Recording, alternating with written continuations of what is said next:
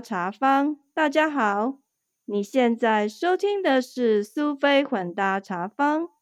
Welcome to Sophie's Fusion Tea House. This is Sophie. 希望你今天开心，一切顺利。今天我们要来聊一聊全职妇女的心情及生活。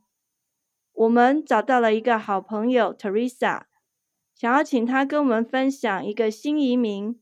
在美国异乡生活，如何在家庭跟事业两者都兼顾的同时，特别是没有亲人住在身边，他还要照顾小孩，而且跟先生两个人都有全职的工作，他们是怎么这一路走来？这其中的一些酸甜苦辣，要请他来跟我们的分享。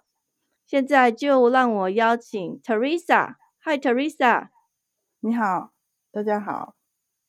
Teresa，谢谢你愿意跟我们一起来空中聊聊。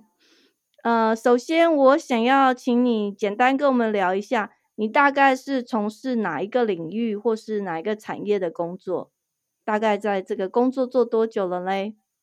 我大学是念气管，后来出来美国是念会计，然后后来一直是做财务会计方面的工作，然后我也是美国的会计师。哦，很厉害耶，会计师。那你大概在这个领域工作多久了嘞？大概二十年。哦，二十年很久诶你们这个工作需要常常加班或把工作带回家吗？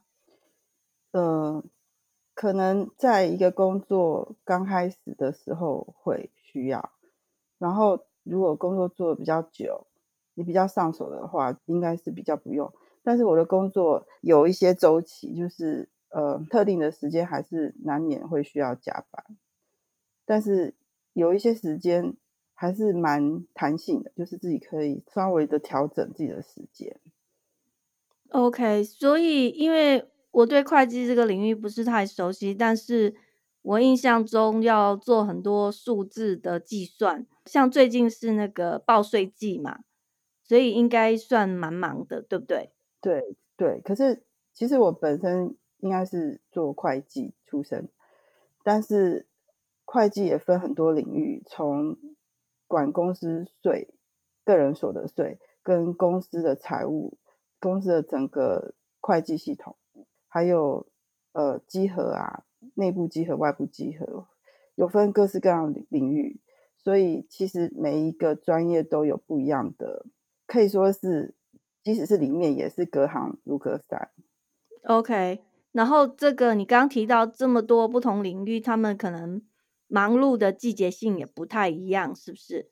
对，像我们如果是做公司会计方面的话，一般是结账的时间会最忙，年度结账、呃 quarterly 结账跟每个月结账，看公司的 schedule 不一样，然后会有不一样的时间。了解，谢谢。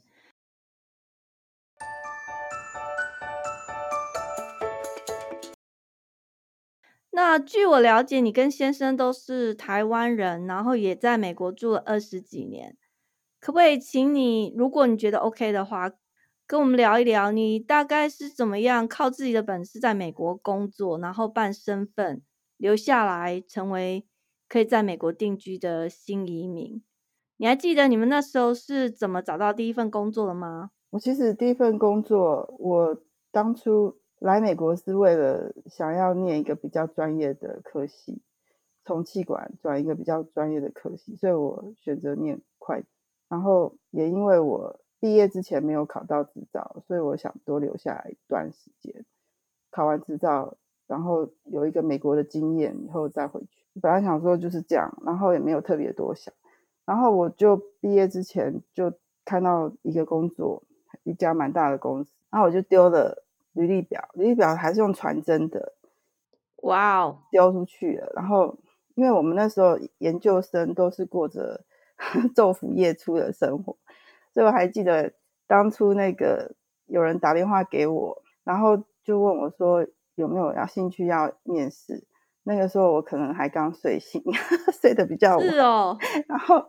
我有跟他们讲说我没有身份，他说没有关系，然后他们跟我约一个时间。同行去的还有一个朋友，他也刚好要去面试。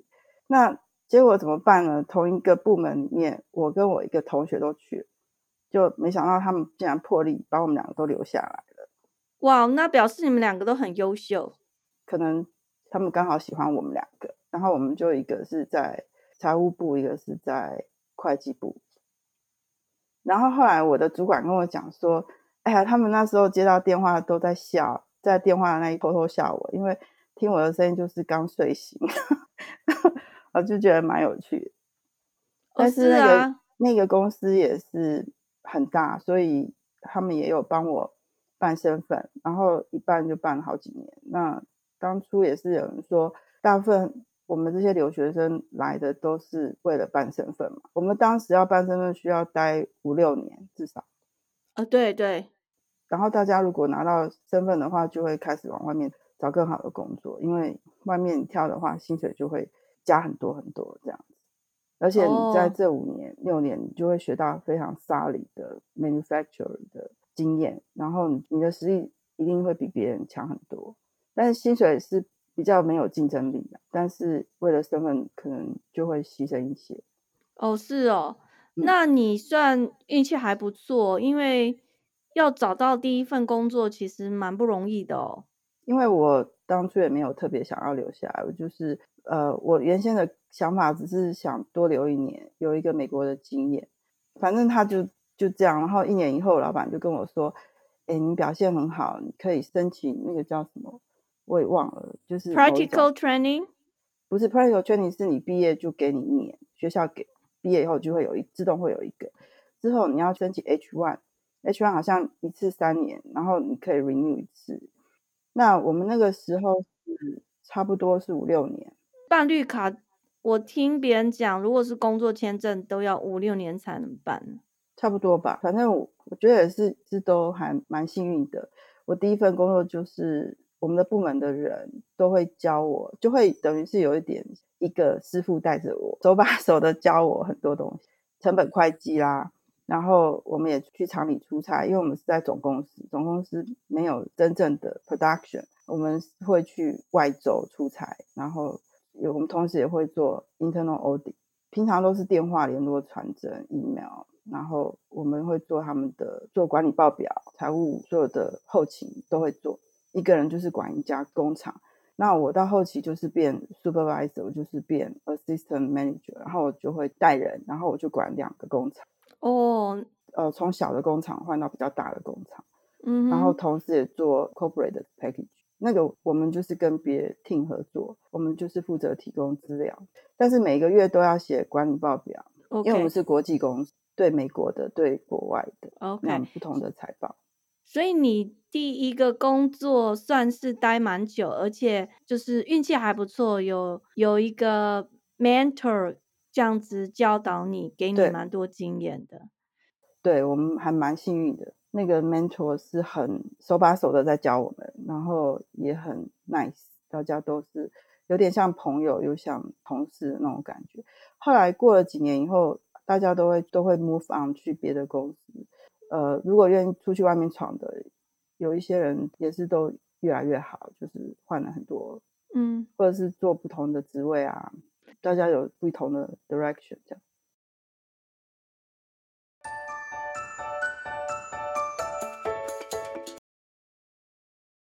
那请问你在美国工作二十几年，就我知道，其实你待的公司不算多，都蛮长的，对，那。算起来你也蛮厉害，能够在那些公司待那么久，表示你其实还有蛮多特殊的能力，才有办法在同一个地方生存下去。有没有什么特别生存法则？我觉得我比较幸运吧，没有没有什么特别。我其实也很努力，但是我觉得很多人努力不见得会有收获。我觉得我比较幸运，是我的努力后来我自己感觉都有为我的未来而铺路，比如说。我拿到绿卡以后，我就决定要回台湾一趟，我就把工作辞了，包包就收一收，就回台湾。然后我就回去竹科工作一年，那一年我觉得是最快乐的时光。虽然每天都加班，住在一个竹科嘛，离我父母家很远，然后我就一个礼拜回家一次，然后在主科的时候，我每天遇到报告的季节，我就是工作到十二十一二点，然后一个人开车开在山路，然后那时候又没有 GPS，我就开开开，然后我就认那个便利商店，然后我就迷路了，就开到深山里去。然后我记得新竹的新竹的山区又特别恐怖，然后开开开到山里面，就开开开到坟墓山里面去了，又起雾，我就觉得很可怕。就是这样绕绕，然后就绕下来。还有一次，我开到一个又迷路了，我就在一个很奇怪，我不晓得怎么开到一个很斜很陡的一个很 narrow 的山路上去。我开上去了，结果我的车起雾，我很害怕，因为往下开的时候我很害怕哦，我不敢开下来，我傻眼了。结果怎么办？我记得那时候差不多是过了午夜吧，然后那个时候山岚又起了雾气。然后突然间从雾里面飘来一个，就突然有一个男男人走出来，我也不知道，你这样好像在讲鬼故事哦。我没有讲鬼故事，我跟你讲，我就是这样。然后我就不晓得为什么，我竟然开口说，能不能帮我把车开下去？你 胆子太大了吧？就那个人竟然就看着我说，他也没讲什么，他就反而很愣住了，他就看了我一眼，然后也没说什么，他就说好，然后他就。开车把我的车开下去了，我用走的走下去跟他会合，然后后来他车开下来以后，我就回去了嘛。我再转过头，他就不见了，他就不见，我就觉 得说这什么事情？然后我也没多想，我就赶快开回去了。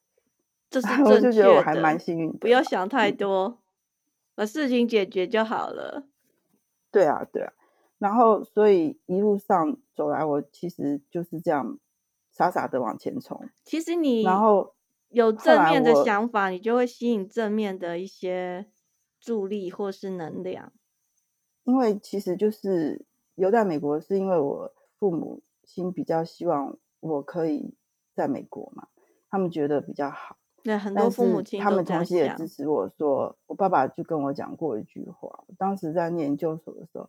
他就说：“你出去，如果你的论文写不出来，你随时要回台湾，我们都欢迎你。”就是因为我爸爸给我这句话，我就觉得我没有什么好担心的，我就是往前走就对。很好的爸爸。那我妈妈、我爸爸都是我最好的后盾，但是他们也没有对我有任何的要求，或者一定要我怎么样。可是我就是因缘际会，我每一步都会有一些贵人或是朋友跑出来，然后。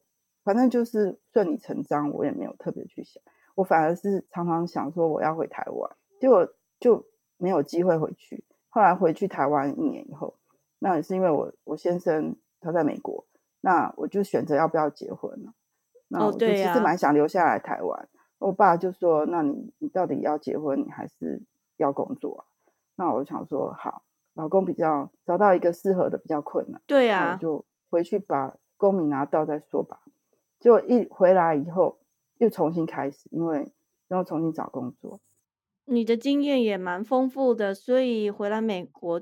对，后来我决定回来结婚，因为我现在在美国，但是回来以后必须重新找工作。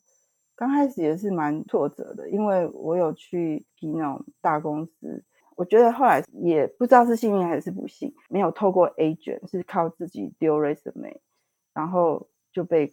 嗯，加拿大的公司叫去 interview，然后直接是从主管做起，然后那家公司当年是非是有一些财务困难的，然后他的人员都重组，反正也遇到一些很很 challenge 的事情，然后我就在一个全新的部门里面，然后遇到一个非常大的挑战，比如说那家公司本来有财务困难，然后他们重整。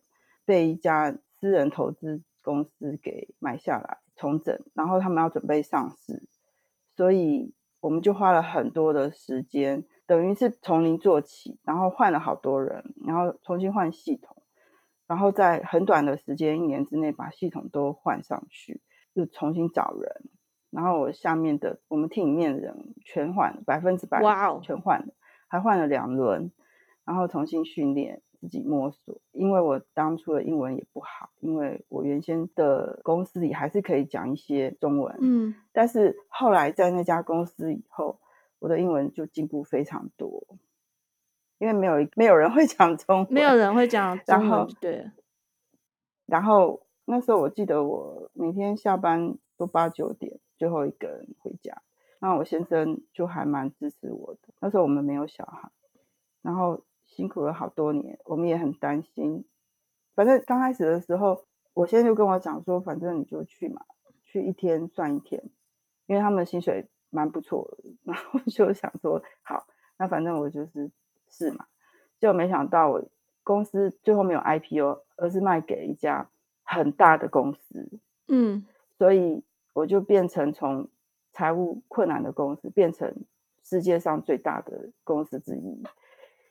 那你们公司蛮厉害的、啊，然后，但是中间买下我们公司的 private investment fund，他们赚了更多钱，等于我是帮着他们做很多事。可是因为我的职位还没有够，所以就这样子。但是中间也是学了很多，对我未来的能力各方面还是很有帮助。就是一些磨练啦，对不对？对，那后来公司被买下来，很多人就要走嘛，就大家觉得很不 stable，可能要就我留下来了。然后没想到，甚至自己 interview 我自己的老板，因为我的老板的老板 说，你去 interview 你自己的老板好了，就就挑了一个我最喜欢的老板，就这样，哎，结果没想到，我后来在这家公司总共待了超过差不多十三年吧。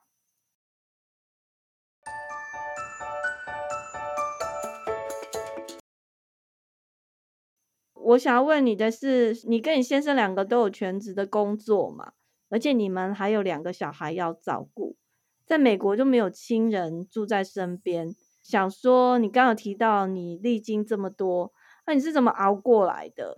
所以我结婚很晚啊，刚开始我在忙着考我的执照，然后也是在回台湾跟留在美国之间挣扎，然后很晚很晚才遇到我先生。遇到我先生以后，我也很晚很晚才生孩子，所以我嗯们一直到我刚才那家工作的后面几年比较稳定的时候，我们才很认真的在准备生小孩这件事情。那所以我们的小孩其实还蛮小的。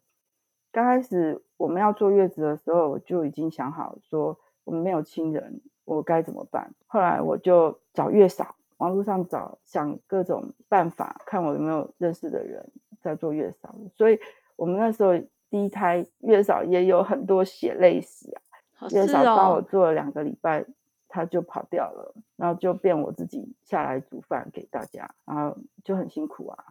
你们家人没有来吗？家人有，我妈妈有来，可是小孩子还是自己要照顾啊。我妈妈年纪比较大，嗯，那我想请问你，你怀孕的时候，美国这边的公司有什么优惠待遇？比如说你有产假或什么，你有真正充分休息之后才回去上班吗？没有，我产假大概休了差不多两个月，因为我是自然产，差不多休了两个月。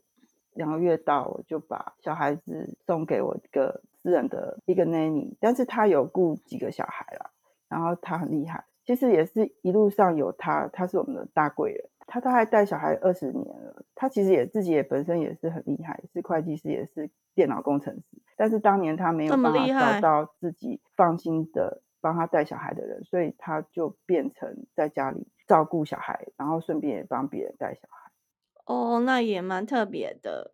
但是他的小孩都很优秀，所以我们一路走来有他帮我们，告诉我们说小孩这个不用担心，然后生病感冒什么，我们自己全家都昏倒了，因为那时候在生病的小孩会传染给家长，然后生病的小孩都不吃东西，所以会发烧，那些我们都不懂，我们都自己也也生病了，所以我们就只好去拜托保姆帮忙。可是很神奇的，每次丢给他。早上送去，晚上回来又是开始就往好的地方走，当天小孩子就会变得很好。哦，那是表示他蛮会照顾的。他非常厉害，而且他会教我们很多事情，觉得是缘分吧。是缘分啊，而且要那个小孩子愿意跟他，这也蛮不容易的。所以我们还蛮感谢，周围总是有贵人。你的孩子是给那个私人保姆带，对，那你生的老大跟老二是在同一家公司吗？对我还蛮幸运的，在那十三年，我当初为什么一直留在那家公司，是因为它的福利是比较好啦，而且我们在最后面那几年是比较注重生孩子，然后带小孩吧，希望有一个稳定的生活。哦，因为你前面已经太拼了，而且你刚就提到过，那一家公司原来是一家亏本的公司，你们花了一年的时间左右，不是一年，是好几年，差不多好几年，三年吧，三年到五年。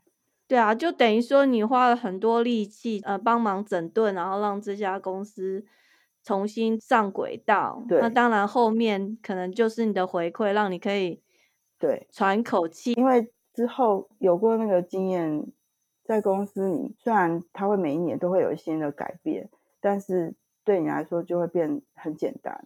可是你这样算是元老级的，人家一直买啊，一直换，不会被仇视说因为你是元老吗？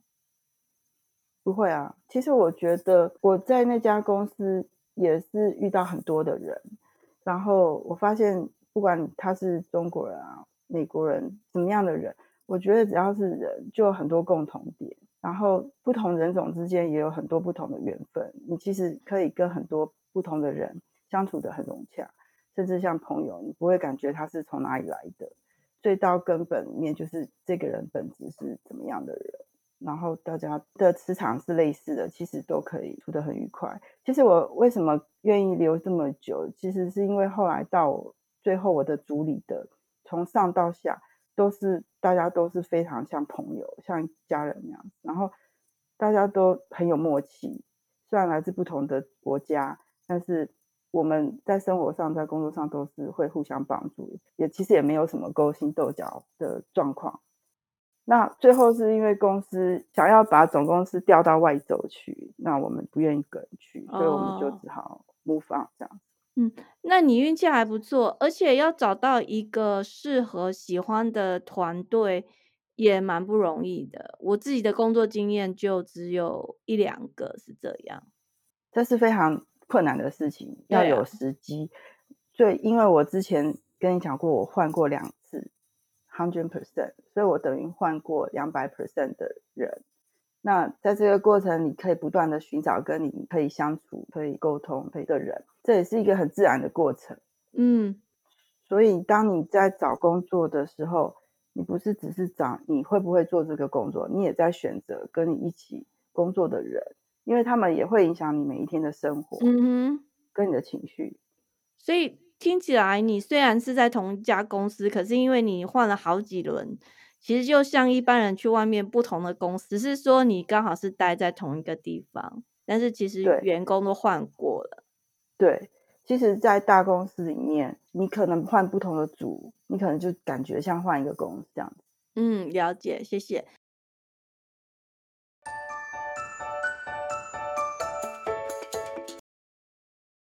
那我想请问你哦，从二零二零年开始，就是 COVID-19 之后。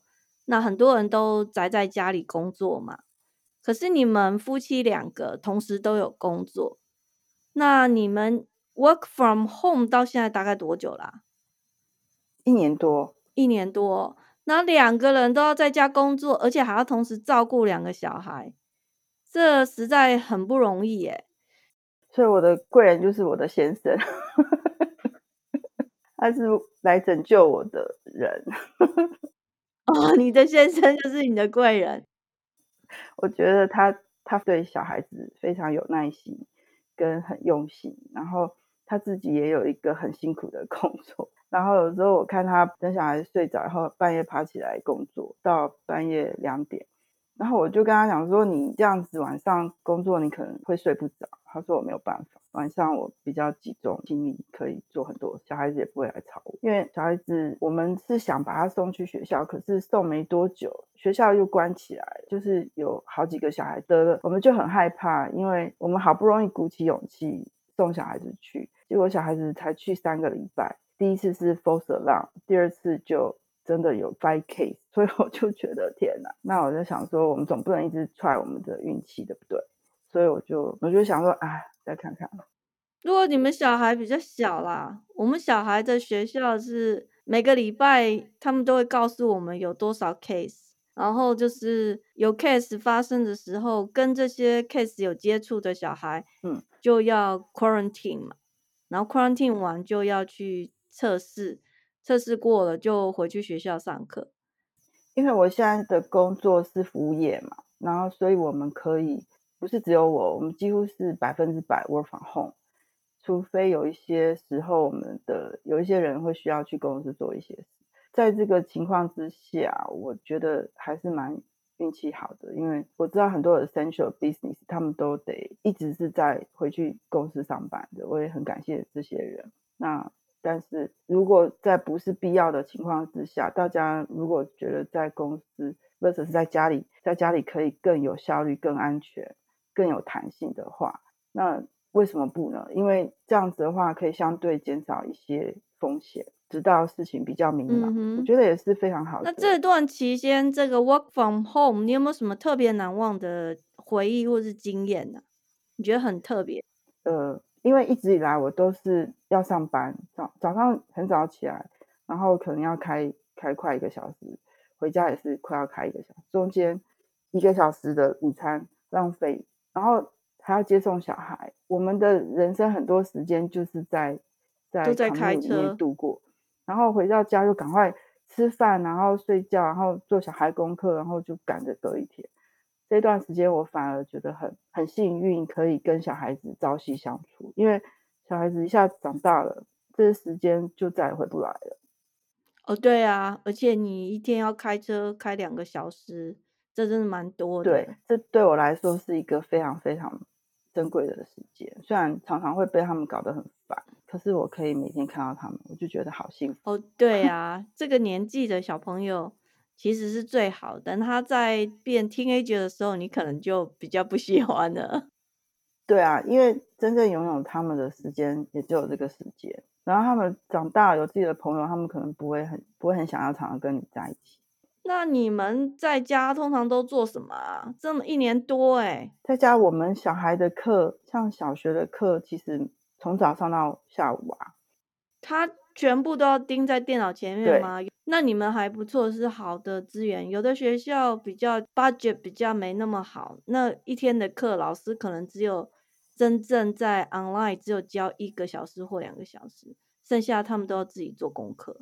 对，我的小孩他大概早上有一个 break，下午有很快，有的时候常常下午就上一堂课就结束了，或甚至有的时候下午都没课，但是他们可能会看电视啊，或者是会玩一些 game 啊，然后。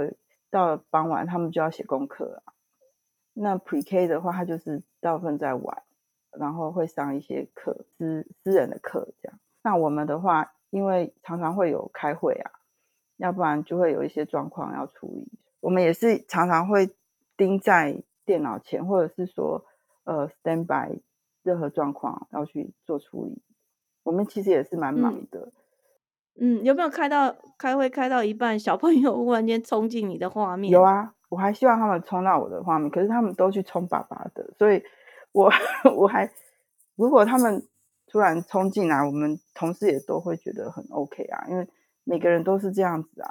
那个即使我们跟外面的外面的人开会，外面的人也是同样的状况。所以大家都会，所以其实大家都蛮习惯，对，大家都很了解，也反正大家会回过头来说，你不要觉得不好意思，我们大家都是这样，然后大家就会笑得很很 nice 啊，因为大家就觉得小孩很可爱嘛，就这样。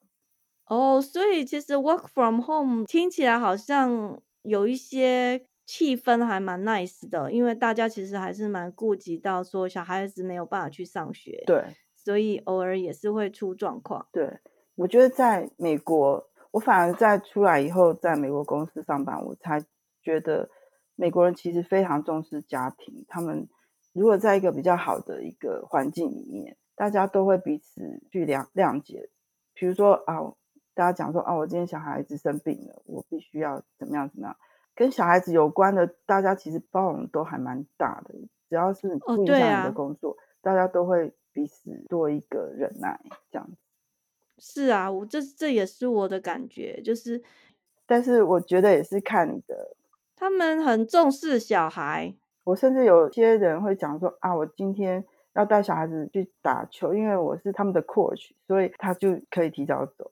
这种理由也是常常听见的。哦，这很长对啊，因啊，为很多小学的球队，他们的 coach 其实是家长。对啊，而且讲这些话的人都会觉得眼睛闪烁出骄傲的光芒。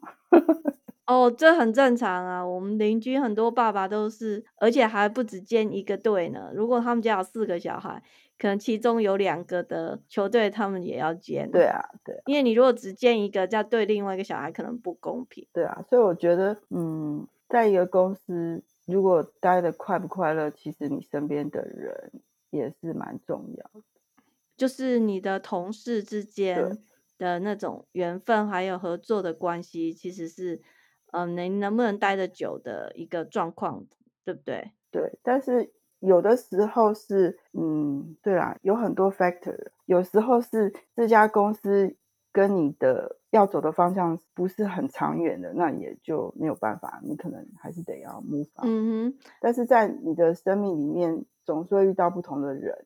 我总是觉得说，人跟人相遇一场都是缘分。如果把你这一辈子能遇到的每一个人，尽量都结一个好缘，那你不要欠别人的，不要对别人不好。那我觉得对你的人生跟对你的未来都是很有帮助的。而且大家来世上结个好缘，也许还有未来，还可以再见面，也不一定。其实听起来，我觉得你刚才提到的，你一直说很 appreciate，你是运气很好啊，所以你可以怎么怎么样。我觉得其实是你的特质，听你讲话，你是蛮正面思考，然后你把很多东西归于呃，你遇到贵人，然后你有好运气。其实就从你的这样的正面思考的态度，也会带给你一些正面的能量。然后让你一直觉得，嗯，自己在某些程度上就有一些比较好的运气跟收获。那当然，你也付出了很多辛苦，然后你也经历这些，但是你又用比较正面的角度去把它当做训练，然后变成你后来在换工作的时候的一些技能。其实我觉得归结来看，其实是你的人格特质带来的这些所谓的好运啊。嗯，谢谢。我觉得我有一个缺点，就是当我在找工作的时候，有一些人他会去 plan 买，他想说我第一份工作好，下一份我要去哪一个，在想，所以他就会 plan 就会接的很好。但是我发现我变成 jump around different industry，然后现在大公司现在跳小公司，反而是一个很乱的节奏。可是，在我回想到后来之前的工作对我未来有没有帮助？可是我发现还是有。有啦，你做过的每一件事情一定都有，只是看你在什么时候，在什么机缘下，你把那些呃技能拿出来使用。对，我觉得也是蛮奇怪的，因为比如说我们我很想要，每个人都想要控制未来，对不对？我想要 A B C D，可是很多时候，你即使尽了你全部的努力。还是有很多事情是在你没有办法控制的状况下，它就发生了。我们人永远不知道下一步，甚至明天会发生什么事情。我们所能做的就是掌握我们现在拥有的，然后在你可以选择的东西里面去选一个最好的。那我之前一直在大公司，后来现在跳一个小公司，我就在想说这样好吗？其实会不会对我未来很不好？可是我发现我在大公司里面学到的，可能就是很。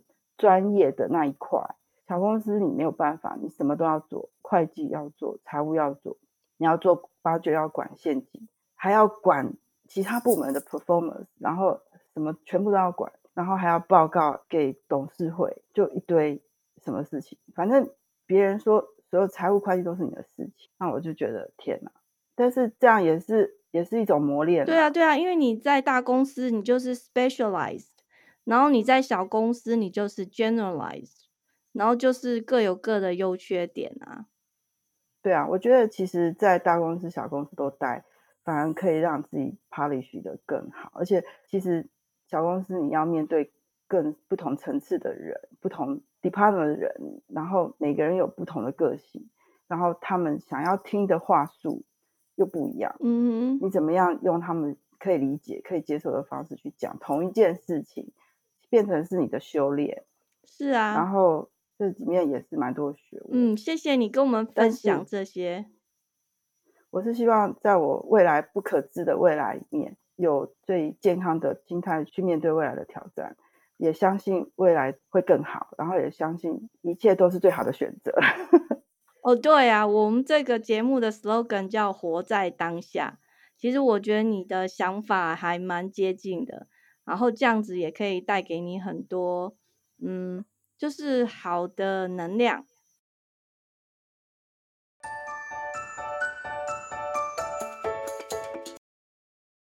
那最后我想要问你，有没有没有问到，但是你还想补充说明的？我觉得在 COVID-19 这个环境，呃，work from home 是 pretty good，但是我觉得我一个很受不了就是 social life 变得很没有，因为以前你上班你就是有一大堆的 social life 嘛，你根本都不需要去特别去计划，但现在出去外面就会很害怕说外面是不是安全，然后你的接触的人是不是安全，这变成是一种很，大家都面面对同样的挑战，我想大家都是有同样的同样的需求吧，只希望这个疫情赶快过去，然后大家能够撑过去，然后有更健康的未来等着大家，真的是很不辛很辛苦，对每一个人来说，而且很多人哦想要回台湾去看亲人的，看自己的家人啊，或者是想要去外面透透气，都被限制住了。哦，对呀、想要运动的也限制住了。我其实蛮蛮想听听大家怎么样可以在兼顾安全又能够再补充这一块，嗯，怎么样大家可以分享？因为我觉得如果可以跟好朋友在交流的话，生活会比较快乐。我们其实是有一些 bubble 的 social life 啊，就是一家人跟一家人，我们都知道对方是很安全的，我们就会去一起玩。可是毕竟这只是 very limited 的，因为不是像以前那样好像很多，现在只能非常特定的，就会比较限制。嗯，有时候你就可以做一些网络的啊。网络的我们每天在上班啊，或者是跟同事、跟朋友在交流，其实网络看跟真正看到是差很多的。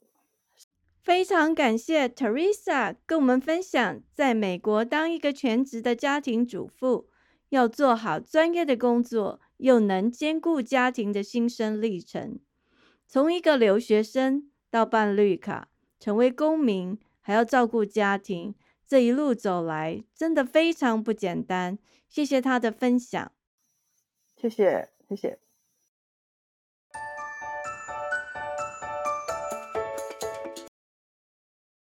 接下来我要跟大家分享听众的留言，创造梦想家园三 F 设计理念，一生一回的完美创作，一次就够。还没听过的朋友们，欢迎你点进去二十集听听看哦。那就让我们一起来听这位听众的回馈。这有关于 Dream House 这件事呢，很羡慕你的朋友找到一个这么好的 contractor，很愿意配合，然后可以在半年之内把它盖起来。那当然，每一周每一个城市的这些制度啊，还有要求规定都不太一样了。那如果在洛杉矶呢，我想大概还没有发生过可以在半年之内盖好任何东西的。就是像在洛杉矶，你在每个 city，你即使有加建、改建或者任何东西，你都要去画了图去 city 申请 permit。第一个，他要先审核你的图，图过了以后，inspector 要来看看家这边的环境啊，所有的东西。之后呢，呃，如果他批了让你盖好，你比如说你挖了个地基啊，把地基打好以后。